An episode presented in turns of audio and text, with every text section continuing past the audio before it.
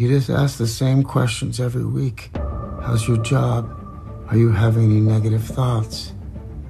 All I have are negative thoughts. But you don't listen anyway. Seja bem-vindo à Liga dos Leigos, onde pessoas semi-aleatórias discutem assuntos que não dominam. Boa noite a todos. A Liga dos Leigos está reunida hoje para discutir o filme de 2019, Joker, recebeu o título Coringa em português, dirigido por Todd Phillips e estrelado por Joaquim Phoenix. O filme teve um orçamento de 55 milhões de dólares e atingiu uma bilheteria superior a 1 bilhão de dólares, se tornando um dos filmes de super-heróis mais lucrativos da história e um dos sucessos mais surpreendentes do cinema recente. O filme foi indicado a 11 Oscars e venceu dois, incluindo a categoria de melhor ator para Joaquim Phoenix. A história acompanha a jornada de Arthur Fleck, personagem do protagonista Joaquim Phoenix. Arthur é um aspirante humorista que vive uma Gotham City que lembra Nova York dos anos 70. Maltratado e desprezado pela sociedade, ele embarcará em uma espiral de insanidade e desaguará em crimes e revolução, o transformando no personagem título do filme. Ou não. Para discutir essa obra comigo aqui, Zeno Estoico, estão Jusilei Encanador. Olá, meu povo e minha pova. Salazar Luso. Olá, tudo bem? E Pepe Peripatético. Boa noite. Boa noite a todos, pessoal. Pepe, você recomendou a obra, gostaria de fazer a introdução. Eu acho que é o, o aspecto mais interessante do, do filme é essa, esse caleidoscópio ideológico no qual ele parece inserir parte da grande mídia que tolerou o filme, porque a grande parte dela é, odiou o filme, parte da, da, da mídia que tolerou o filme viu nela uma crítica social de caráter socialista, comunista ou anticapitalista. Por outro lado, o filme foi meio que adotado por uma divisão, uma subdivisão da, da alt-right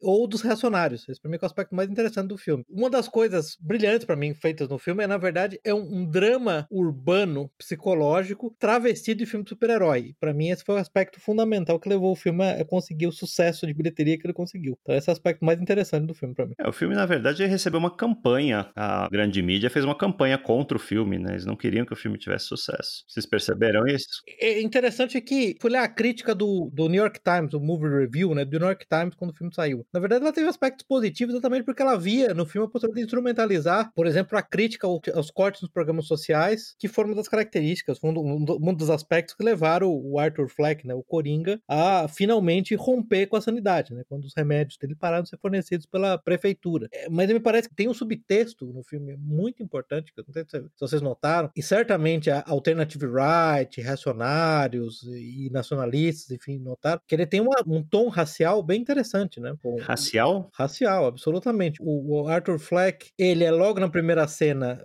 brutalizado, logo na primeira sequência, brutalizado por uma gangue de latinos, dominicanos, algo desse tipo, né? Ele como um, um homem branco, né? E a, tanto a assistente social dele, que é uma mulher negra, que mostra um completo total distanciamento, completo total ausência de empatia com ele, quanto mais tarde a psicóloga dele, são duas mulheres negras, né? Em última instância, vitimizando, em certa medida, um branco. Eu, eu sei que pelo menos um, eu vi um, um dois críticos é, cinema mainstream ressaltando exatamente esse ponto, que o filme, se eu não me engano, foi, foi um outro crítico do New York Times, chegou a falar algo do tipo, Joker é o que você tem quando você deixa a supremacia, a supremacia branca é, fora de controle. O que é completamente maluco, eu sei, mas você veja que é interessante como ele tocou em nervos expostos, né, ao longo do espectro político. Muito interessante. Eu entendi que o, um dos motivos que a grande mídia não, não apreciou o filme é porque ele coloca o protagonista, um homem branco heterossexual, como vítima, né? E não como opressor, como todos os outros filmes de Hollywood fazem. Né? O, o, papel de oprimido aparentemente está re, tá reservado para outras categorias. Mas você concorda que esse é exatamente um dos subtextos raciais? O homem branco sendo vitimizado? Não necessariamente racial, né? Porque ele é vitimizado pelo Thomas Wayne, por exemplo, que é outro, outro homem branco. Eu não interpreto dessa forma, não. Acho que eu simplesmente o fato dele ser a vítima e ele ser um homem branco é que deixa essas pessoas incomodadas, deixa a grande mídia incomodada. Deixa, deixa, eu, deixa eu tentar reformular, porque eu sou, eu sou até simpático a essa percepção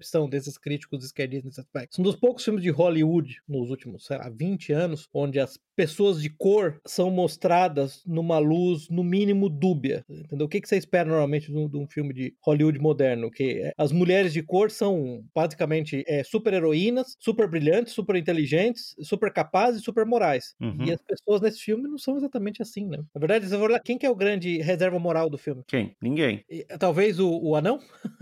ah, sim, ele é o único que sai em colony, né? O único que sai em colony e o único que tratou o Arthur como ser humano. Mas desculpa, o Salazar queria falar alguma coisa? É, eu, eu não achei o filme tão político como falaram, né? Eu vi o filme bem depois de ter estreado, né? Recentemente. E eu não acho que o conteúdo político. Acho que até essa é uma das qualidades do filme. As tintas políticas não são muito explícitas, assim. É até meio difuso, eu achei, assim, em vários aspectos. Eu não achei, assim, que tem uma mensagem política X. Diferentemente do, dos filmes de Hollywood que a gente vê hoje, né? Que parece que todos estão dominados por uma narrativa. Até os filmes da Marvel, né? Dessas porcarias de super-heróis ali. É tudo militante. Hoje né? tem, que ter, é, tem que ter algum tipo de militância. Ele é tão político que o movimento lá, os tumultos que são provocados pelo, pelo personagem, né?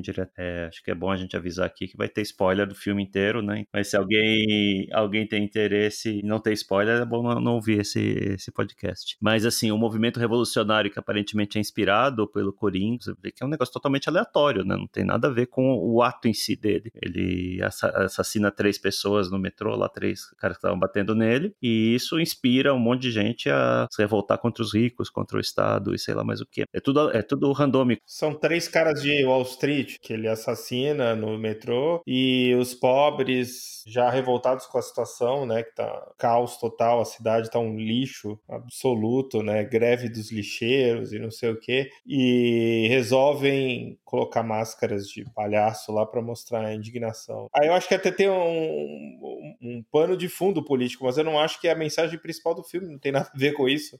Isso é um backdrop, né, pro filme. Mas, Salazar, você não acha que é isso que faz o filme tão essencialmente, é, vamos dizer, agudo na, na questão política? É exatamente o fato dele não ser deliberadamente político, mas ele criar uma narrativa que é altamente conduciva à percepção de certos aspectos sociais, como, por exemplo, a atomização da sociedade, a destruição da família. Ele tem esses componentes extremamente reacionários, exatamente porque a última coisa que parecia passar pela cabeça do diretor, do roteirista, é ser reacionário. Exato, eu acho que nem, é, nem era a intenção dele. Eu, eu, acho que um dos aspectos interessantes é isso. O que, que se passou na cabeça desse diretor, por exemplo, ou do, do, roteirista, que acho que é o mesmo, né? Quem escreveu e dirigiu foi o mesmo, né? Todd Phillips. Isso. Que é um cara que eu fui até ver, ele dirigiu comédias antes, aquele filme Se Beber Não Casa. The Hangover. Assim. Isso. Então, assim, o que, que se passava na cabeça dele? Porque, assim, ele captou várias coisas que estão acontecendo no mundo, eu acho, e conseguiu traduzir. Mas de uma forma difusa, eu achei. Assim. É, eu vi algumas entrevistas dele, ele se queixa bastante que é impossível fazer comédia hoje, porque tudo ofende alguém, quando alguém é ofendido vão pedir para te cancelar, então ele se queixou bastante disso, né? Que é impossível fazer comédia em Hollywood hoje, por isso ele foi pro, ele saiu por um drama. Não, que o filme também ele deixa muita coisa em aberto que você pode entender de um jeito ou de outro. Por exemplo, uh, o filme é ambientado nos anos 80, eu entendi isso apenas porque num trecho no trem lá, ele tá lendo o jornal e alguém do lado tá lendo o mesmo jornal e tá assim na manchete, fotos exclusivas da tragédia na Ucrânia. Então eu imagino que seja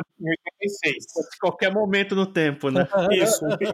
Isso daí. E pelos carros, você imagina que você tá. Não, o filme se passa em 1981, segundo a, a descrição. Você dele. vê o, le, o letreiro nos cinemas anunciando um filme que eu esqueci o nome agora, que tava passando em 81. Agora, você pode ao mesmo tempo entender aquela crise urbana lá, aquela crise pela qual passa Gotham City, com o que tá acontecendo, por exemplo, nos Estados Unidos cada vez mais, de gente morando nas ruas, de gente viciada em analgésicos que não tem mais controle sobre nada e tal. E nesse filme, o Joaquim Fênix, o Coringa, ele basicamente entra como incel e sai como o Guilherme Boulos quando deixa de tomar Rivotril.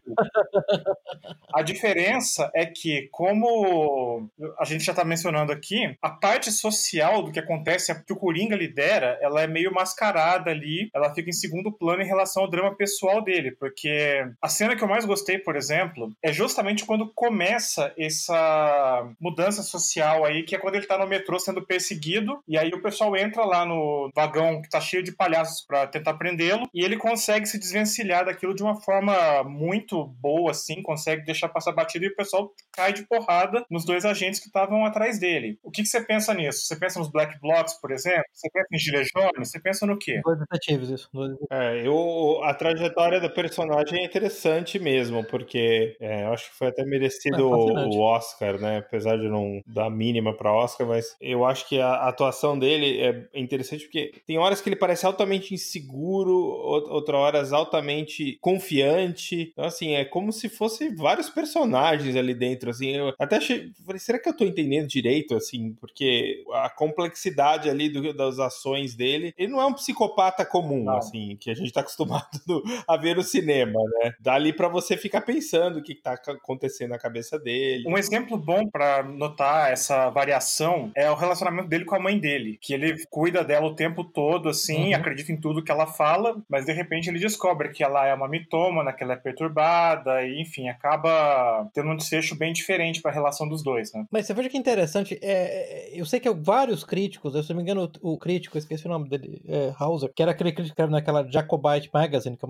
uma boa revista, na verdade, uma revista interessante, apesar de ser muito mais esquerda. É, é o filme, ele tem esses aspectos, assim, pós-modernista, de, não necessariamente de destruição da narrativa, mas de bipartição da narrativa. Logo no começo, quem que foi? O Zeno ou o Salazar que citaram agora? Quando ele assassina os três caras no metrô. Em primeiro lugar, os três caras são Faria Limers, né, são pessoas de Wall Street, claramente, que estavam realmente é, sendo, digamos, um, um, tinham um comportamento de, de, de assédio de uma moça do trem, realmente começaram a bater nele, porque ele tem aquele problema neurológico que faz com que ele ria. Mas aí você falou, ele assassinou os três caras. Na verdade, ele matou dois caras em legítima defesa e assassinou um, né? Sim, é sangue frio. Então, então, o, filme, o filme todo tem essa característica meio pós-moderna. Qual, é a, qual é a narrativa, né? Qual é a verdadeira narrativa, né? Porque você tem narrativa. A, a, narrativa sempre tem uma descontinuidade. E por isso que esse estado aí que o, que Salazar percebeu, quase de paralaxe cognitiva, foi um estado que, que também me, me, assaltou, né? É, porque ele, no momento, ele é vítima da sociedade, mas quando as revoltas começam, aquela cena dele, quando ele sai do estúdio depois de ter assassinado o, o âncora. O, o, âncora, o Murray Franklin, que é o âncora, quando ele é finalmente resgatado do carro de polícia por aquele grupo de manifestantes, a expressão facial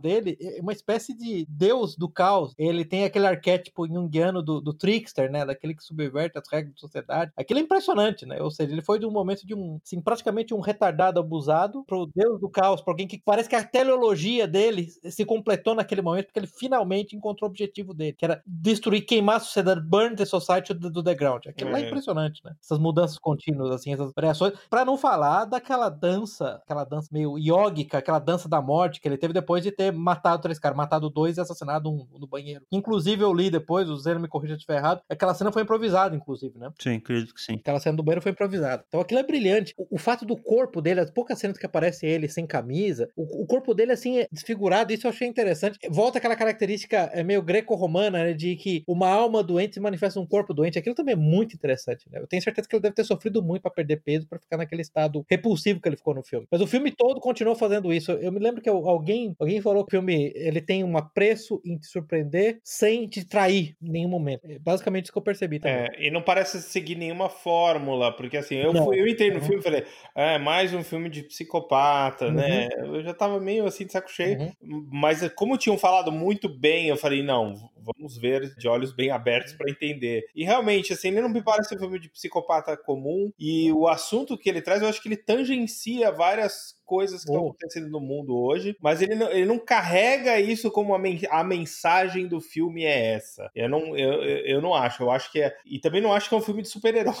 também isso que é bem interessante. Não tem nada a ver com um filme de super-herói. Acho que tanto eles não se preocupam com mensagem, como que, na verdade, você o, o filme está aberto a múltiplas interpretações, né? Você pode pegar a história como ela é apresentada, da, da queda do personagem rumo à insanidade, ou todo o que é apresentado pode ser uma mentira, pode ser alguma coisa que ele está contando lá para a psicóloga no final. Nada, nada que é apresentado aí tem, tem a garantia que seja, tenha acontecido realmente. Né? Da mesma forma que ele encontra provas que ele foi adotado pela mãe e que era abusado, ele encontra depois uma prova lá, da, uma foto assinada lá pelo Thomas Wayne na casa mãe, da mãe, lá dizendo que, ah, adoro seu sorriso. Ou seja, dizendo que talvez a mãe dele estivesse dizendo a verdade. Qual, qual que é a verdade, né? a gente não sabe, o filme não deixa. O aspecto de quadrinhos é o que eu achei mais fraco do filme, que toda essa história do, dele ser o irmão do Thomas Wayne, do Bruce Wayne, desculpa, e depois não ser. Assim, é a parte que realmente, ah, ok, é, tem que ter alguma conexão aí com os quadrinhos, ok, entendi. Mas não é. Quando o filme tá no, na sua melhor forma, digamos, é quando ele tá simplesmente usando o Coringa como um pretexto para contar lá a história de um cara perturbado e abandonado. Aí sim, eu acho que o tema social, né, não é nem político, é social. O que que é uma sociedade que abandona as pessoas completamente na lata do lixo, né? Uma hora acontece alguma coisa. Que é o discurso dele, aquele monólogo dele final. E por isso que eu digo, aquele monólogo final dele calou fundo tanto na direita dissidente, né, que são na verdade os abandonados, os verdadeiros abandonados hoje são a direita dissidente dos Estados Unidos, né? Não são uma esquerda, quanto na, na esquerda mainstream, né? O que você ganha quando você deixa os homens da sua própria sorte, né? Uma sociedade que deixa os homens da sua própria sorte, é exatamente o que vocês merecem, né? E o momento antes de dar o tiro no, no âncora do show, que tinha levado ele no show para humilhá-lo, tinha levado no show para apresentar ele como uma espécie de aberração de um circo de horrores. Esse era esse o objetivo. Que esse é outro aspecto interessante. Ele ia ser canibalizado pela indústria do espetáculo, ele na verdade controlou-a e, e tomou para si ao, ao, matar o cara, né? Esse é outro ato de ato de revolta e ato de conquista dele, né? Isso é sugerido, né? Mas em nenhum momento o Murphy desrespeito, é até bastante respeitoso com o personagem enquanto estão interagindo, né? Tanto no camarim, no, no camarim. camarim. mesmo, durante o show. É, mas ele olha ele de uma forma superior, é claro ali, ele, ele para mim ficou claro que ele tá olhando ele de cima, assim, ó, ah,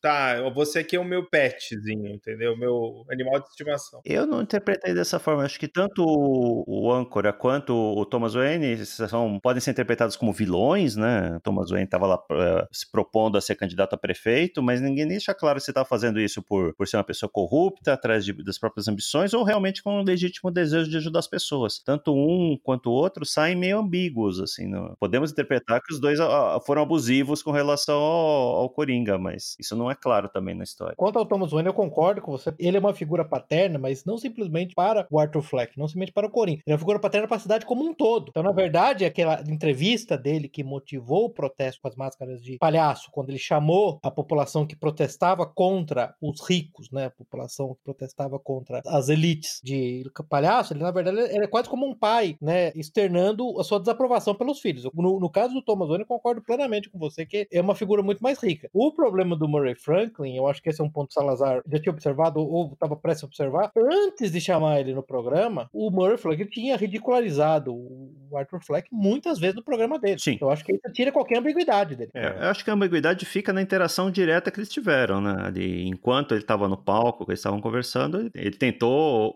ouvi-lo, né? Tentou entender o lado do outro, mas me parece que era a principal carência do personagem, né? Do, do Arthur Fleck é justamente é, ter algum tipo de contato humano. Tanto é que a mãe sugere que o, ele tem um pai, né? Ele sai correndo lá desesperado para tentar encontrar o pai. E o próprio com o Murray também no começo, ele fantasia de estar no programa do Murray sendo elogiado pelo próprio. Né? Ah, é verdade, tinha esquecido dessa Muito bom, muito bom. Uhum. Não, muito bom. É, você tem toda a razão, o, o E você tocou para mim num aspecto mais interessante logo no começo, quando você falou da epidemia de morte por dos Estados Unidos, que é assim um, um, nervo exposto ao tecido social americano e que calou fundo. Por isso que eu digo para você, na esquerda mainstream, na, na, na, grande esquerda, né? O outro aspecto é exatamente esse, essa, esse desejo primordial dessa relação de uma autoridade paterna oriundo de uma mãe solteira, que é outra tragédia, do flagelo social né? do, do Ocidente, né? Mãe solteira. Sim. Isso também é bem interessante. Tem ainda aquela moça vizinha dele com quem chega a insinuar um relacionamento, alguma coisa lá, mas até pela característica social dele lá, pela sociopatia dele, a coisa não vai para frente e a,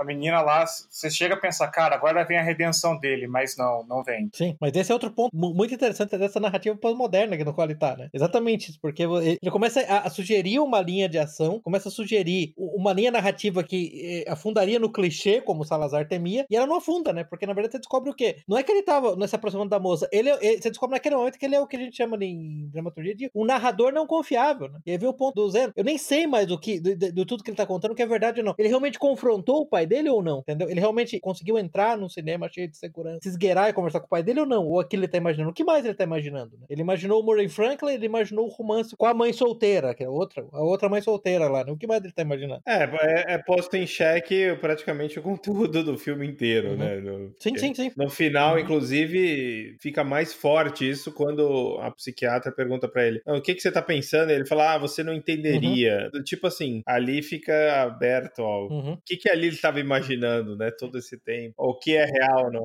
é, enfim. Na minha opinião, essa é uma das qualidades, as maiores qualidades do filme é, é deixar esses, esses arcos abertos, né? Porque hoje, com essa infantilização que a gente tem do entretenimento, é tudo que tem que ser mastigado, explicado, mostrado várias vezes. É até É. corajoso um filme desse que deixa totalmente aberto a interpretação de quem tá assistindo, né? Você pode pegar exatamente literalmente como tá lá, ou imaginar várias, vários graus de delírio do personagem, né? Em tudo que foi Onírico. apresentado. Isso tem a ver com o personagem dos quadrinhos, né? Ele é um narrador não confiável já nos quadrinhos. Acho que aí tá em linha com o personagem. Eu tô desconectado do mundo dos quadrinhos há literalmente décadas, o Salário. Me corrija se eu estiver errado, mas eu- me parece que a grande questão aqui é que o Coringa original, em grande medida, ele era um arquivilão, ele era um, um intelectual, um verdadeiro gênio, quase que um aristocrata do crime. O Arthur Fleck é, se a gente for usar aquela hierarquia sociossexual, ele é um ômega meio, ele é assim, um dejeto da sociedade. E, e vamos ser honestos, não tá nem claro pra mim que ele tem um que sequer normal, parece ser um meio idiota, inclusive. Então essa é outra quebra interessante de paradigma. Veja bem, os personagens de quadrinhos variam muito, né? O Batman tá aí, vai fazer quanto? 80 anos, né? Ele- Você não tem razão. Assim, é um personagem que teve várias encarnações, entendeu? E as encarnações mais modernas é, é um psicopata meio fora de controle. Mas durante a maior parte da existência, ele não tem uma origem clara. Ele é um personagem que surge pronto lá nos anos 30, com, com aquela, aquela cara eh, cometendo crimes. A, uma origem para ele é dada numa história de 89, se eu não me engano, que chama Piada Mortal. É uma das melhores histórias em quadrinhos do, do, do Batman, né? A história se passa em dois momentos no tempo, né? É explicada a origem do Coringa, que é muito parecida com a origem do, do filme, né? Que é um comediante fracassado, que tá com uma mulher, gra- esposa grávida e resolve ah, participar de um crime para ganhar dinheiro para poder sustentar a família. E no presente, o, o Coringa tentando sequestra o comissário Gordon e tenta enlouquecê-lo, porque a, a- a teoria que ele se propõe é que separa eu, Coringa, que sou insano, de vocês, pessoas normais, é um dia ruim, que é até uma, uma frase que eles usam no filme. Então ele tenta enlouquecer o comissário Gordon. Não é nesses quadrinhos que ele atira na filha do comissário Gordon que era para, paraplégico? É esse aí, é. Depois dessa aí, a Bárbara Gordon fica paraplégica e, e deixa de ser a Batgirl, né? Vira um outro personagem. Então essa história é muito boa. E é daquele maluco lá, o Alan. Alan Moore, isso Alan mesmo. Moore, isso, Alan Moore. Voltando ao ponto, eu até queria loca- eu até tava tentando lem- lembrar, se achar aqui nas minhas notas, a, a frase do Felipe Todd, voltando ao, ao ponto que tanto o Zeno quanto o Salazar tinham feito, né? Eu achei que é o que ele falou, ele falou pro Joaquim Fênix. Eu literalmente descrevi pro Joaquim Fênix em, em- em um ponto que esse- esses três meses seriam como: olha, vai ter um jeito da gente é, inserir um, um filme de verdade nessa estrutura do, de estúdios com disfarce de um filme de, de herói. Foi literalmente o que eu falei pra ele: vamos fazer um, um filme de verdade, um orçamento de verdade, vamos chamar ele de Joker. Uhum. Salazar, o ponto que você tá fazendo sobre a, até a falta de cuidado com essa continuidade do universo dos quadrinhos, na verdade, advém do fato que é quase que um golpe do filho do, do Todd Phillips. Ah, eu não sabia disso. Fa- Faz sentido, faz sentido.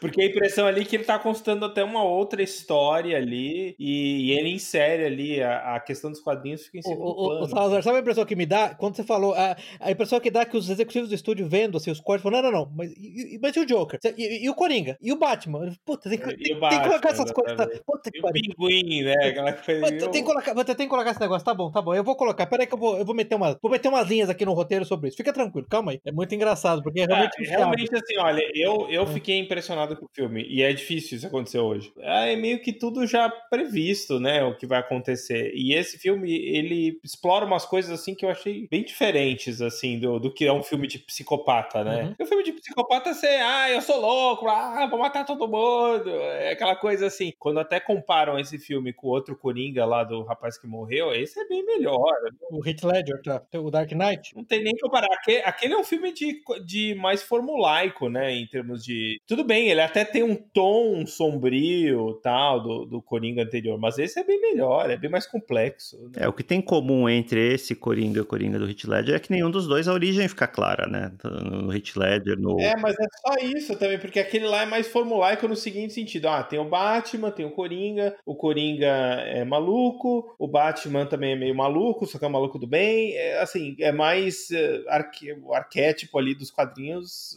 eh, exercitado de alguma forma. Uhum. Esse não. E eu insisto na minha, no, no meu ponto que, em última instância, ele é formulaico. Você usou o termo formulaico, Salazar, eu gosto do termo formulaico, porque a fórmula do Coringa, eu insisto na fórmula do Coringa, eu entendo que há infinitas encarnações do Coringa, em alguma delas, algumas delas têm características, a fórmula do Coringa é o Heath Ledger, que é basicamente um- uma espécie de um aristocrata do crime. Não é o César Romero? É, é claramente o super gênio. Oi? Não é o César Romero do seriado dos anos 60? César Romero era engraçado. Ah, o seriado do Batman, meu Deus, do céu, aquilo era pra deprimente. E- Ele é basicamente um, um super gênio do mal, né? O, o Heath Ledger naquele filme, né? No Dark Knight, né? Cavaleiro das Trevas. Não, aquele filme é bacana, né? No mérito dele, né? Mas assim, esse filme tem outra. É outro nível, eu acho. assim. Inclusive porque ele toca nesses assuntos de forma disfarçada, que tem a ver aí com, com o que tá acontecendo hoje. O Salazar, voltando ao ponto que o, o Zeno fez, ele falou de covardia. Isso é um ponto que eu tinha visto o Mark Stein, que na verdade o Mark Stein é um grande crítico de cinema e de, e de teatro, né? O que ele realmente gosta de fazer. né? Ele é escritor, é, mas o que ele realmente gosta de fazer é fazer crítica de cinema e teatro. Ele já fez esse ponto, acho que em 2007 ou 2006, né? Que a covardia que permeia os estúdios é que leva a essa febre de filmes de heróis, porque na verdade você tem uma história é, é basicamente formulaica, como o Salazar colocou, ela é, ela é dualista, ela é simplória, e aí você não tem que tocar em nenhum assunto realmente espinhoso, né? É, essa crise de Hollywood ela tem várias Uhum. camadas, né? Uma com certeza é essa, outra é a falência da criatividade, né? Tudo é remake, Uhum. adaptação, e um outro nível é a dependência da China, né? Você tem que pensar, vai fazer um filme, tem que pensar, o que, o que, que o- os sensores chineses vão pensar desse filme? Que senão Vai ele- ofender o chinês. É, eu acho que é- o mais deprimente também é aquela, é aquela história que até o Steve Jobs falou antes de morrer, não sei se foi muito tempo atrás ou pouco tempo atrás, mas é a frase dele que eu acho que é interessante, que, que ele fala o seguinte, poxa, é, quando eu era jovem, eu achava que existia um grande plano das, das emissoras de TV para colocar, emburrecer as pessoas com esse tipo de programação, mas aí depois eu fiquei mais velho e tal, e vi que as pessoas buscam esse tipo de conteúdo. E eu acho que isso é verdade também no cinema. Eu acho que não é só um plano de simplificar e, e enfiar a goela abaixo coisas dos estúdios. As pessoas buscam essa simplicidade. Elas não querem lidar com nenhum complexo no cinema. Porque o cinema é entretenimento para a maioria das pessoas. E eu não tô nem julgando aqui. É, é, é isso. E quando você apro aproxima um tema mais espinhoso de um negócio que é uma peça de entretenimento, tem gente que vai ficar ofendida, vai ficar puta, vai falar assim, não era isso que eu quis ver, eu, quero, eu queria ver outra coisa, eu queria me divertir. A gente tem até uns amigos que são boomers, né, que eu tenho um amigo boomer aí que, que a gente conhece aqui da Liga dos Leigos, que fala, falava, não, porque eu vou no cinema para desligar o cérebro. Não sei Sim, se vocês lembram. Fato, fato, fato. Tem isso também, né? As pessoas desejarem um conteúdo mais simplificado, mais, mais maniqueísta, Mani- Maniqueísta é a palavra que me escapou. É, maniqueísta é perfeitamente a palavra. Esse que é o grande ponto vilão. dos filmes de herói moderno. Os vilões cartunescos, os heróis cartunescos. É, a gente vê isso no filme de Segunda Guerra. Os, os alemães, eles são os, os demônios na Segunda Guerra. Será que eles são os demônios mesmo? E detalhe, eles são os demônios incompetentes, né? Eu conheço muitos alemães, né? E é engraçado você ver a experiência de alemães e falando. Você assiste esses filmes americanos, por exemplo, você, tem- você descobre que a Alemanha, antes da guerra, tinha um bilhão de soldados, porque cada soldado americano executa, massacra 70, 80 soldados alemães, né? Soldados alemães Exato. é. incompetentes. Eles são malignos e incompetentes, né? E, a- e aí é um perigo, é só, só para terminar o raciocínio. Quando você traz entretenimento para coisas históricas, que eu sei que não tem nada a ver com esse filme, aí é um problema, que é o caso da Alemanha, né? Que você tá Não. trazendo entretenimento para dentro de fatos históricos. não aprende história com Hollywood. Especialmente, não, não é também, especialmente história da Segunda Guerra Mundial, tá, gente? E também a guerra do Vietnã na parte dos filmes do Rambo. Sim, o Vietnã também tinha 100 bilhões de pessoas. Contra um. Aham, contra Agora um. que eu saí da tangente, podemos voltar. É, não. Não, é, Tem um canal do YouTube que eu gosto bastante, Story Buffs, que eles fazem essas análises. Ele, o cara quase teve um treco lá naqueles filmes da Elizabeth com a. Esqueci o nome da atriz. Kate Blanchett. Kate Blanchett. É, né? os dois Kate filmes da Elizabeth lá com a Kate Blanchett, ele quase teve um treco. Tanto erro histórico que tem. O Reino do Céu, né? O King of Heaven, aquele filme que era das sobre as cruzadas, né? sim, sim, lembro. Pelo amor, né? Aquilo lá é... Eh, Lembra do Saladino, o Sultão Saladino, que era o grande, o grande intelectual liberal, uma espécie de Bill Clinton do Oriente Médio. Exato.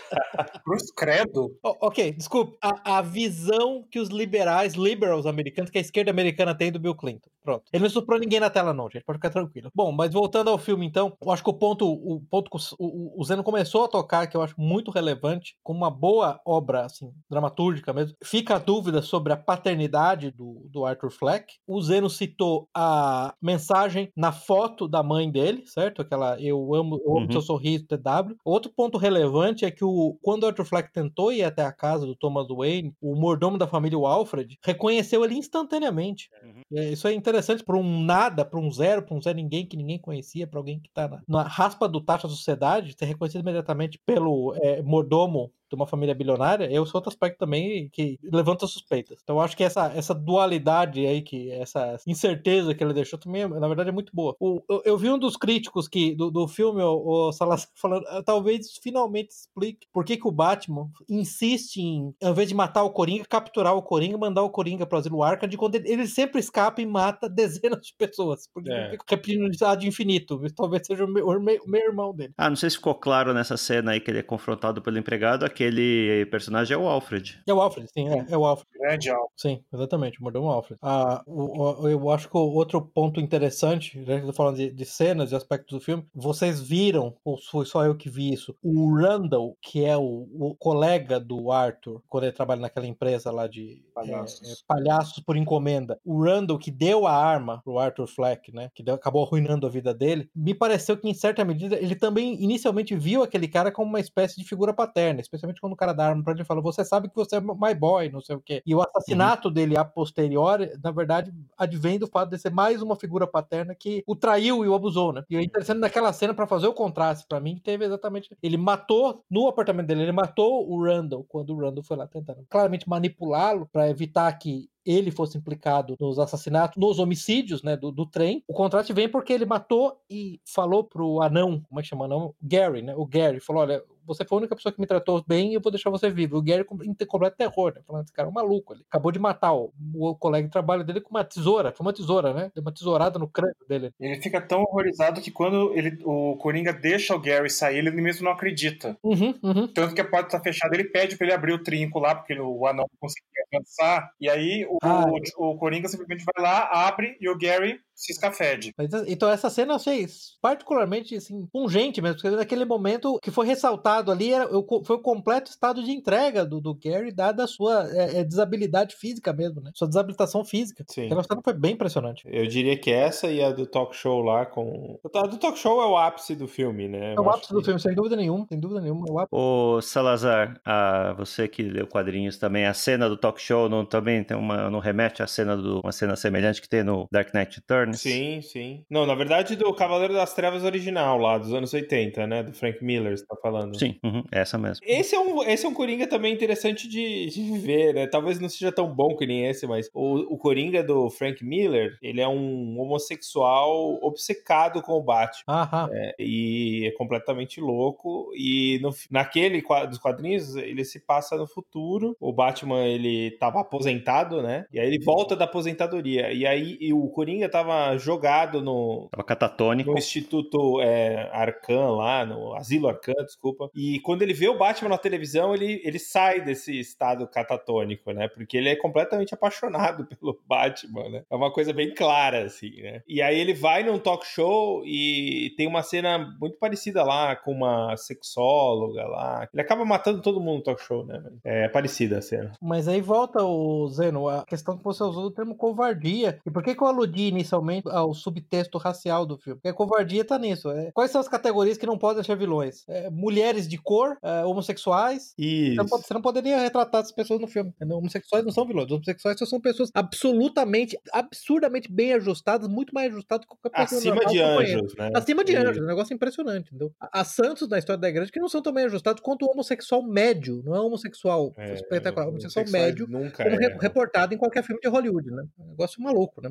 Esse, esse é outro aspecto aspecto da covardia, que isso era mais para ser feito hoje. Não, não, é só para concluir justamente isso. É um Coringa também interessante que no mundo hipotético seria interessante de ver, porque é um homossexual completamente maluco, né? E que, o que é uma coisa que não é tão difícil de acontecer. Né? não, não, não realmente, né? Bem, bem usual. Essa, essa combinação é altamente usual, bem diferente. É, e, e assim, o filme é cheio de referências, né? Eu lia muito quadrinhos quando era mais jovem, então assim, eu pesquei várias referências, mas eu, eu não acho que esse é o, é o principal. Tem, tem, inclusive, tem referências a filmes do, do Robert De Niro lá, aquele O Rei da Comédia. O Rei da é um Comédia, muito, muito. Eu gosto bastante. Esse filme, muita gente falou, eu não assisti. Eu já vi. É, é um filme com o Jerry Lewis, né? Isso, e com o Robert De Niro. Na verdade, acho que a referência maior é Taxi Driver. Absolutamente, né? absolutamente. É, tem, tem várias referências ali que você pode pescar, né? Tem várias referências. É interessante, porque se vocês assistiram, tem um filme do Joaquim Phoenix, que é um filme relativamente obscuro, mas que para mim foi uma espécie de prelúdio para esse filme na medida em que você vê a atuação Gladiador. Do Joaquim. Não, não é Gladiador, meu Deus. Não, não é, não é, não é como Imperador Cômodo. É aquele chamado, eu não sei o nome em português, chama I'm Not Here em inglês. Ele na verdade interpreta uma espécie de detetive particular, uma espécie de guarda-costas, cuja missão é resgatar crianças e adolescentes de pedófilos. Não assisti esse filme, não. É, eu acho que eu não vi esse eu filme. Eu recomendo fortemente porque é, é, o filme é, nos traz grande satisfação na medida que ele mata os pedófilos com uma, com uma marreta, com um martelo. E o que é interessante desse filme, e por isso que eu digo pra você, ele é tão subversivo quanto o Joker, para mim é outra, outra brincadeira, outro golpe que o Joaquim Phoenix deu na, no sistema de Hollywood, porque a maioria dos pedófilos são pessoas em altas posições de poder, inclusive um governador do um governador de um estado. É claro que as elites no, no filme engajam em jogos de pedofilia, no qual você é obrigado a participar do, do, do anel de pedofilia para poder ser considerado maleável e de confiança. Então é um filme bem interessante, bem obscuro, evidentemente não teve muito sucesso, mas é I'm Not Here. Esse, esse é um filme que, que, que me remete muito, essa é uma, uma referência interessante, e o outro, como eu falei, com uma questão do, do corpo relativamente deformado dele, é aquele, você lembra do O Maquinista com o Christian Bale, né? Que ele hum. mata uma, uma criança, se eu não me engano, por acidente, né? E ele consegue se escapar, e daí, na verdade, a culpa começa a consumi-lo, né? Ele começa a ficar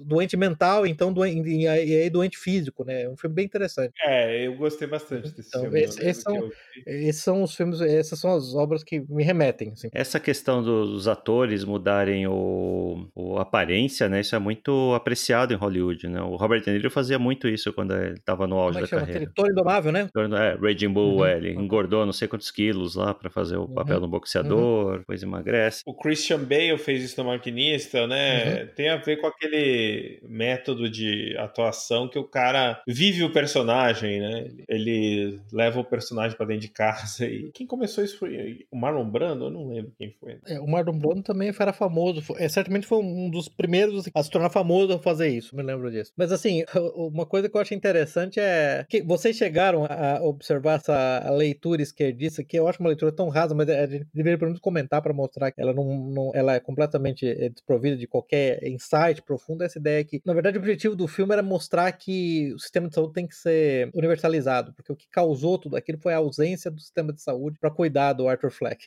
Eu vi pelo menos uns três, uns três comentaristas fazendo do, do, do Guardian, pelo menos do Intercept, fazendo esse ponto idiota, completamente cretino. É interessante que dizer também que é falta de famílias estruturadas é, também. Exatamente né? esse é meu ponto. Por isso que eu digo pra você que o filme é uma espécie de. Ele tem uma espécie de mata-burro meio ideológico, né? Porque um dos pontos primordiais no qual as pessoas não tocaram é esse, que não, ah, não, tem, não há quantidade de programas sociais no mundo que substitua a existência de uma família estruturada. E esse, esse é o problema primordial, né? Isso que eu achei muito interessante. Que para cada ponto que a esquerda busca levantar no filme, como essa história da reforma do sistema de saúde, você tem 5, 10, 14 do outro lado. Você tem essa questão aí de, do que, que você fez com o urbanismo da cidade, o que você fez com a destruição uhum. das famílias, o que você uhum. fez é, viciando gente em medicamentos, um uhum. monte de outras coisas. É, falta de repressão ao crime, né? Que toda a cena inicial lá que ele é agredido pela gangue é a Nova York dos anos uhum. 70 pré-Giuliani, né? Sim. Onde você tinha as gangues lá correndo soltas. E aproveitando o gancho, Thomas Wayne seria o Michael Bloomberg da história? Opa! Não, porque ele não tem um metro eu e meio. Acho que? Eu acho que não, eu acho que o Michael Bloomberg é muito pior que o Thomas Wayne. Pelo não, amor eu, de eu Deus. gostei do comentário do acontecendo. Não porque ele não tem o metro e meio. Ele, ele seria dois Michael Bloomberg. Vamos colocar assim, em altura, né? E aquela turma de manifestantes do final é o Occupy Wall Street? Ah, você pode interpretar. Occupy Wall Street, é Black Bloc. Mas, como você tudo. mesmo falou, Jusilei, é, é, é de, Wall- de Wall Street, de, de, de Occupy Wall Street a Gillette Jr., né? Sim, pode ser qualquer coisa. Eu, é, uma, é, uma, é um caleidoscópio de possibilidades que esse filme pode dar pra você relacionar com o que está acontecendo de verdade por aí. Porque o ponto é, é- e eu acho interessante que você tenha tocado nesse ponto, porque essa é a tangente relevante. Talvez os meus colegas de potência ficaram chocados ao me ouvir dizer isso. Eu temo profundamente uma disputa entre Trump e Bernie Sanders, porque na verdade o Bernie Sanders canaliza um sentimento muito palpável, que é o mesmo sentimento desse filme, que é esse sentimento de desespero daqueles deixados para trás na soci- na sociedade, no capitalismo financeiro, monopolista, internacionalista moderno. Eu temo mu- muito mais do que a maioria dos avaliadores da- das possibilidades do Bernie Sanders como candidato. É, só para contextualizar aqui, esse podcast está sendo gravado em fevereiro de 2020,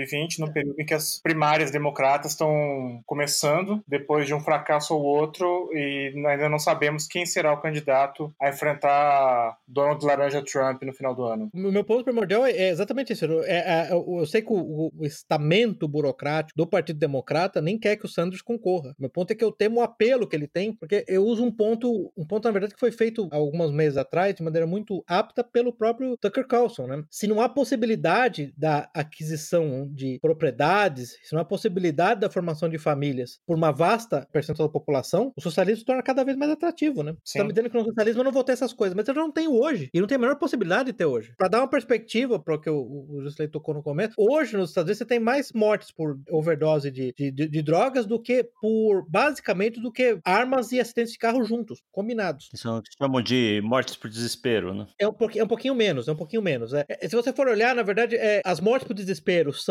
basicamente, né, que, que a gente chama de mortes por desespero, que são mortes é, por overdose só de opioide, não necessariamente de drogas ilegais. Muitas vezes de drogas legais, ainda que obtidas legalmente. Né? Esses números são mais ou menos o dobro, são mais do que o dobro do número de, de mortes por arma de fogo, e estão mais ou menos ali com o número de, de acidentes de carro. Estou aqui com os dados aqui na minha frente, é, acidentes de carro 35 mil, é, mortes relacionadas a opioides 33 mil, mortes relacionadas a, a todo tipo de, de overdose de drogas 52 mil, morte por armas 13 mil. Obviamente, isso quer dizer que a gente precisa controlar as armas liberar as drogas. né? Tá bem claro, os números não mentem.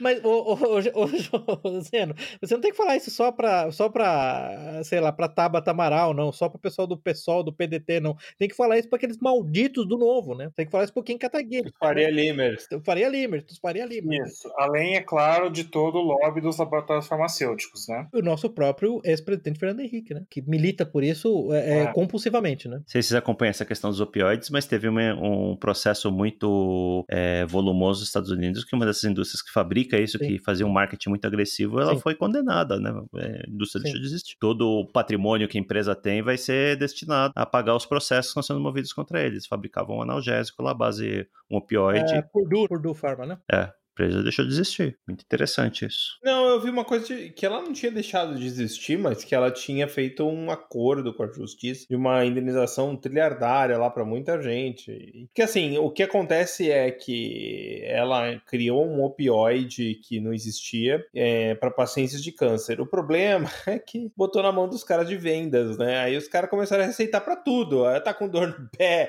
toma opioide. Tá com dor ah, tá com dor de barriga, toma opioide. Tá, tá sem dor de barriga, toma opioide. Aí, É, é o Oxycontin, né? A, a droga. é esse aí, é o Oxycontin. Mas o interessante é que eu acompanhei esse caso. Se você for verificar assim, os e-mails e a documentação interna durante a fase que em inglês se chama de discovery, né, onde os dois, as duas partes têm que entregar documentos uma- uma- umas para as outras, assim, tem documentos onde o dolo da, da família que controla a empresa fica claro, né? Coisas do tipo, por exemplo, o, o dono da empresa é, falando não, não, mas a gente não precisa divulgar esse estudo, esse estudo que mostra esse nível de, De vício. né, dessa capacidade de viciamento dessa droga, coisa desse tipo. Não, as pessoas estão comprando porque elas querem, entendeu? A gente não tem culpa nenhuma delas, delas se viciarem. Então, quando você vê claramente que o dolo ali, né? Então, eles sabiam do que estava sendo feito e o, e o dolo estava claro ali, né? Por isso que o capitalismo tem que acabar. É a, é a mão invisível que leva o comprimido à boca. É, uma ideia do mercado. Então, é, é- bom, então, é, o- é, de novo, é, eu acho que só, só para fazer essa, essa- esses esclarecimento para as mentes jovens e impressionáveis que estejam nos ouvindo, né? É, capitalismo com C minúsculo, né, são,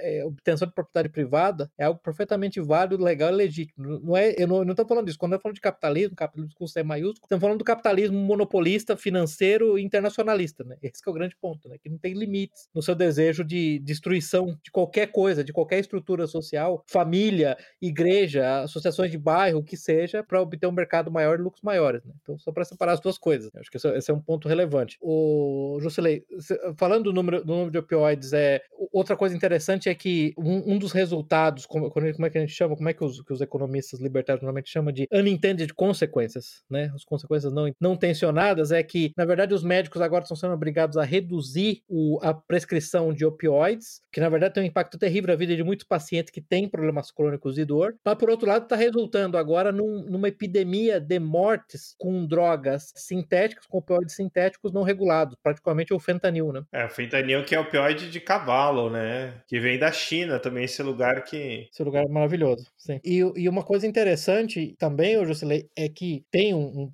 paper recente do, é, da, da, daquela Anne Case e Angus Deaton, que está lidando com a questão do aumento do número de mortes na população de meia idade americana, mas entre brancos. Inclusive, o termo que se usa é White Death, né? que é o único grupo que nos últimos uh, ah, 15 anos teve um tremendo aumento no número de mortes, e muitas dessas mortes por excesso de opioides, né? excesso de uso de opioides, é. e suicídios. Né? Então, eu acho que foi o, o Zeno que falou de morte de desespero. Né? É importante lembrar que as mortes de desespero, elas estão basicamente atingindo o que em inglês se chama dos brancos brancos não hispânicos, né? São os brancos americanos, os anglo-saxões. Né? O Forgotten Man. Forgotten Man, que é o que você pode dizer que é, o, que, é o que o Arthur, Arthur Fleck é, né? Uhum. Foi um, um, uma forgotten, forgotten Child, né? Porque afinal de contas ele foi abusado pelo namorado da mãe, que aí a gente entra numa, numa outra questão espinhosa, que é basicamente a pior coisa que você pode fazer para uma criança é ser mãe solteira, né? A quantidade, uh, me lembro que o número é algo do tipo a probabilidade de você ser abusado enquanto filho de mãe solteira, pela própria mãe solteira ou pelo um dos muitos namorados da mãe solteira, é basicamente quase que 10 vezes maior do que por os pais biológicos. E aí ele cresceu abusado, cresceu, portanto, com uma deficiência. Na verdade, o riso compulsivo dele claramente é um, um dano neurológico que ele teve de um dos namorados da mãe que bateu nele enquanto, enquanto criança, né? E aí virou um Forgotten Man, né? Que vivia num trabalho completamente precarizado, né? Um trabalho onde basicamente era da, da mão pra boca, do bolso pra boca, né? tentando sobreviver da, da, daquela maneira. Essas, para mim, são, são os nervos expostos que me toca e todo mundo sabe que, sabe que, é, que é essa situação corrente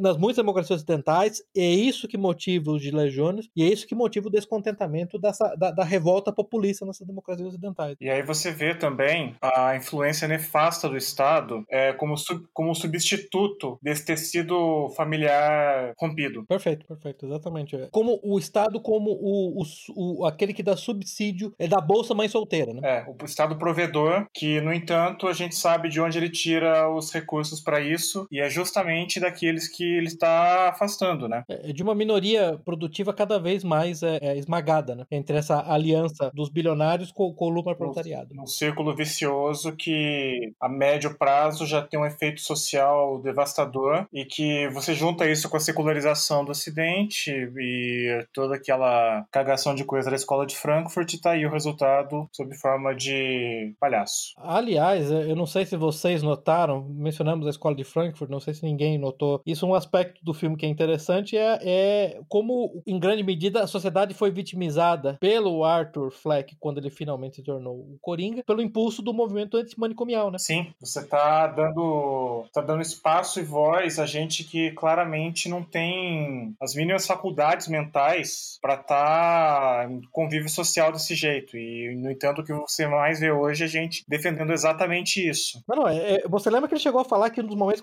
onde ele se sentia melhor, na verdade, o momento que ele tinha paz era enquanto estava institucionalizado, né? Lembra disso, né? Quer dizer, esse movimento anticomanicomial, na verdade, ele começou na Itália, né? Na década de 60, é, ele chegou ao Brasil e nos Estados Unidos também começou na década de 60, parte por causa desse movimento, como é que chamava? Ele chamava psiquiatria democrática, é, palavra maldita, né? psiquiatria democrática, antipsiquiatria, e nos Estados Unidos ele, ele foi, ele, ele veio no, no esteio da, da, dos direitos civis, né? É, ele é produto também de uma ideia que você resolve tudo com drogas, né? Se você tá, vai ter uma droga que resolve essa ou aquela aquela doença mental, você não precisa mais ter manicômio, não precisa deixar a pessoa afastada. Bingo, bingo, bingo. O, o Zeno, o, o, aquele Thomas Victor, que é uma personalidade do Twitter, eu, eu costumo chamar ele de o Paulo Cogos americano. Ele não tinha saído do, do... É, não, ele saiu agora, mas ele é uma espécie de Paulo Cogos americano. Ele é, meio, ele é meio doido também, né? Ele escreveu um artigo muito bom sobre, sobre o movimento antimanicomial americano, né? No Estados chama de deinstitutionalization, sendo que ele é, é usuário tanto de drogas psicotrópicas quanto foi institucionalizado, entendo eu. E o ponto que ele está fazendo exatamente são os três pilares da deinstitucionalização, né? Um é os manicômios eram muito ruins, as condições eram muito ruins, eles têm que acabar. Dois, com a nova, com a, com a nova cepa de drogas que nós estamos criando, esse problema vai ser resolvido, as pessoas vão ser gerenciadas na sociedade por drogas, né? E o terceiro ponto é que a gente não pode, o, o Estado não tem como marcar com a despesa dos manicômios. Né? E o resultado. É, o Estado não tem como marcar com as despesas dos manicômios, depois o Estado não tem como marcar com as despesas das drogas, e fica com um monte de gente aí, solta do e mundo. E você pode aplicar o mesmo raciocínio dos manicômios para presídios também, então pronto. Os presídios são muito ruins, nós não temos dinheiro para mantê-los, então vamos soltar todo mundo. Quanto mais sujeira, mais limpeza. Você vira um negócio assim. E no caso do, do filme, lembrando aí que o, que o Coringa, o Arthur, ele toma sete comprimidos e que a uma certa hora ele vai lá ao hospital, ao manicômio, onde a mãe dele esteve internada para buscar informações a respeito. E uma hora ele pergunta pro balconista lá como é que alguém chega aqui. Hoje em dia, a pergunta é como é que alguém consegue chegar aqui, porque ninguém chega, né? Eu, eu achei um, um paper interessante daquele American Enterprise Institute. Olha só que coisa, eles são basicamente libertários, né? Incrível que até mesmo um libertário, o relógio quebrado, né? Tá, tá certo duas vezes por dia. Um artigo muito bom que chama Como a desinstitucionalização em massa causou danos aos, aos doentes mentais, na verdade, né? E aí um ponto interessante é que ele fala, as recomendações internacionais são para que você tenha de, entre 40 e 60 camas em hospitais psiquiátricos por 100 mil pessoas. Nos Estados Unidos, a maioria dos estados hoje provê é, 12 por 100 mil pessoas. E aí um ponto que ele faz, o, quem foi? Foi o Jusilei que falou do, do, dos, dos, dos, presídios, acabar com os presídios, né? Aí um dos pontos que ele faz é que alguns estudos sugerem que hoje é, cerca de 30% de todas as trocas de tiro com policiais são resultados de é, indivíduos com doenças mentais. Na verdade, você está tá remanejando só essa, esse custo agora para um custo policial, né? Tira de um lado para o outro. E às vezes com muito mais dano, né? uma pessoa que tem uma, algum nível de esquizofrenia, que vai lá uhum. e comete um atentado violento, vai matar várias pessoas. É, um, um assunto que é meio proibido, né, o Zeno, e que muitos pesquisadores não têm nem coragem de realmente, realmente investigar isso profundamente, mas tem alguns papers, alguns estudos, é a associação de. Eu, é, eu esqueci agora da sigla em inglês, é SSRI. Salazar, se você lembra o que, que é a sigla, é um dos remédios psiquiátricos com é, tiroteio em massa. É de serotonina, né? De inibidor de serotonina. Inibidor de serotonina. Tem, teve vários casos famosos de, de, de, atiradores em massa nos Estados Unidos que estavam tomando serotonina. Interessante, isso não sabia. Mas é um assunto assim meio, meio maldito, porque a, os pesquisadores dependem de verbas, né? Esse tipo de pesquisa que você faz, né? Isso é o equivalente no mundo farmacêutico, né? Da farmacologia, a pesquisadores de biologia que querem estudar QI em raça, né? Você uhum. começa a estudar isso, você, tá, você é maldito, né? Você acabou, né? Você vai conseguir, você não vai conseguir é, financiamento de ninguém, né? Mas é muito interessante. Então, esse, esse é um ponto também interessante. Eu, eu achei pouco explorado, mas é que, que, que, que é muito pungente essa necessidade. Que é do que, que você faz com as pessoas, né? Você, você as despeja de volta na cidade com essa impressão equivocada de que as drogas mágicas vão, vão gerenciá-lo, né? Vão resolver o problema. E mais,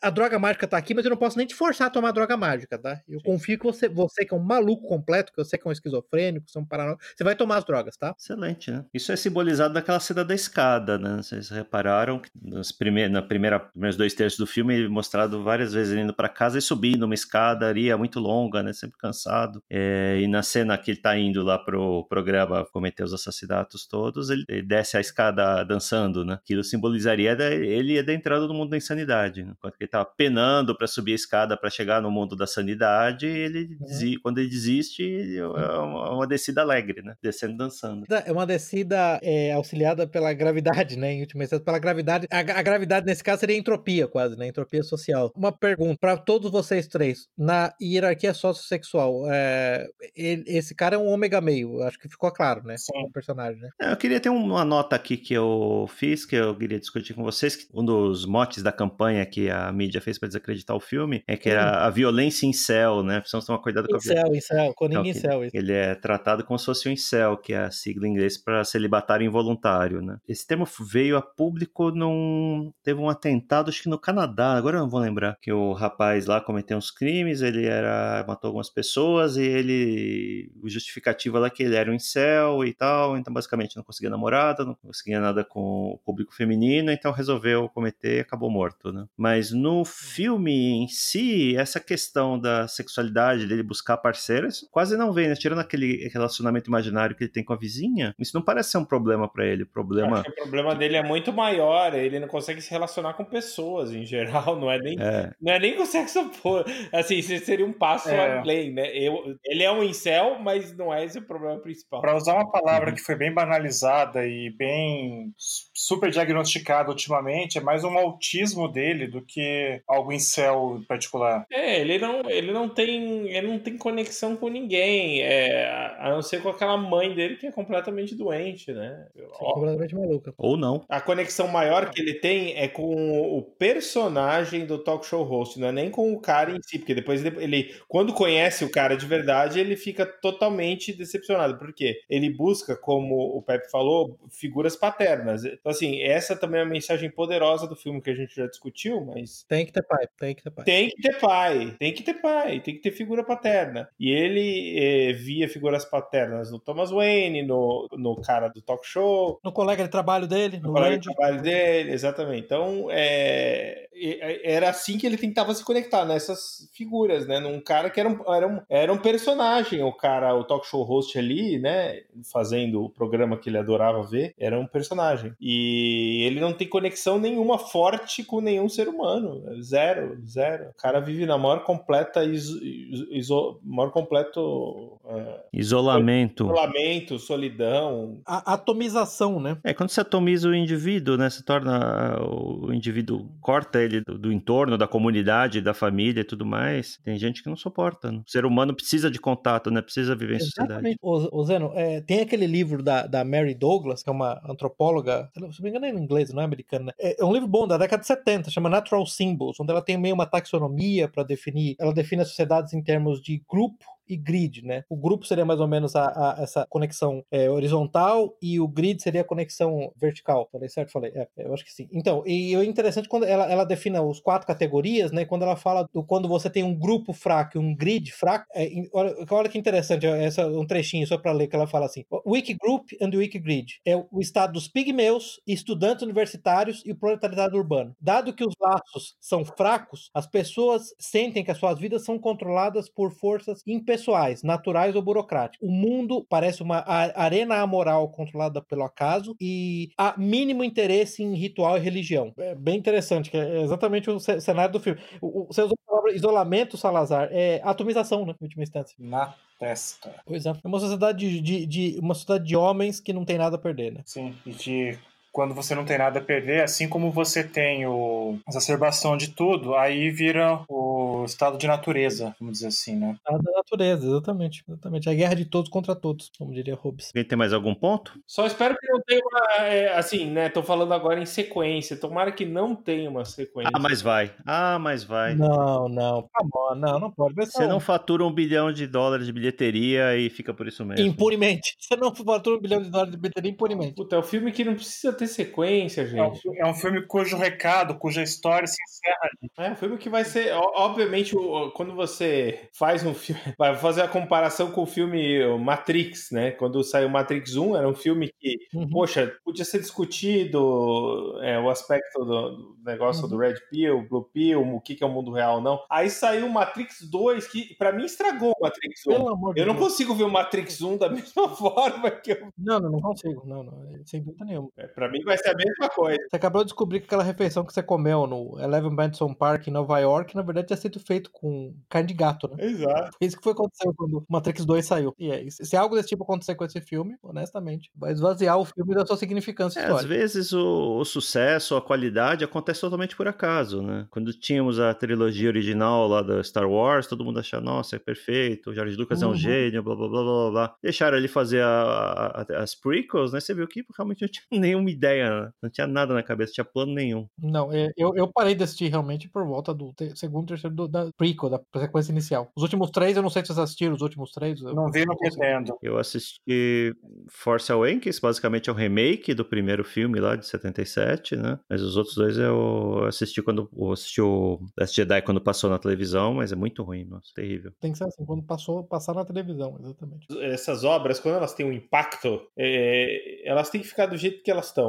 Elas não podem ser tocadas. Então, é, é- é muito parecido com esses idiotas que tinha. Agora acho que já não tem tanto, mas teve uma época que lembra, o cara tinha que fazer uma intervenção num quadro. Então tinha lá o quadro do Van Gogh, vir um fulano lá e pintava um bigode lá. Então vou fazer a intervenção no quadro. É igual, assim, pra mim. What? Nossa, eu não lembro disso, cara. Teve, teve um negócio. Coisa- é um movimento, é isso? Um movimento artístico? é Era um isso? movimento artístico que o fulano invadia o, o museu, ia lá e pintava em cima, com violência, né? Bárbaros nos portões. Exatamente. Acabou. Minha última pergunta pra vocês é: al- algum de vocês assistiu além do Joker o Parasite? Não, não. Não, Eu não vi, é, mas eu li uma sinopse porque eu fui eu queria saber sobre o que era o filme. Eu acho que dá pra ver, assim, mas me parece ser um filme já pandering pra esquerda, assim, pelo menos pela descrição. é um filme coreano, né? Então não sei se é tão fácil classificá-lo assim. Eu assisti os dois e, honestamente, o filme, é um filme coreano, é um bom filme, mas ele não tem essa sequência de cenas clássicas, artísticas, perfeitas tomadas que o, que o Joker tem. Como é que chama? Tem aquele, aquele economista que é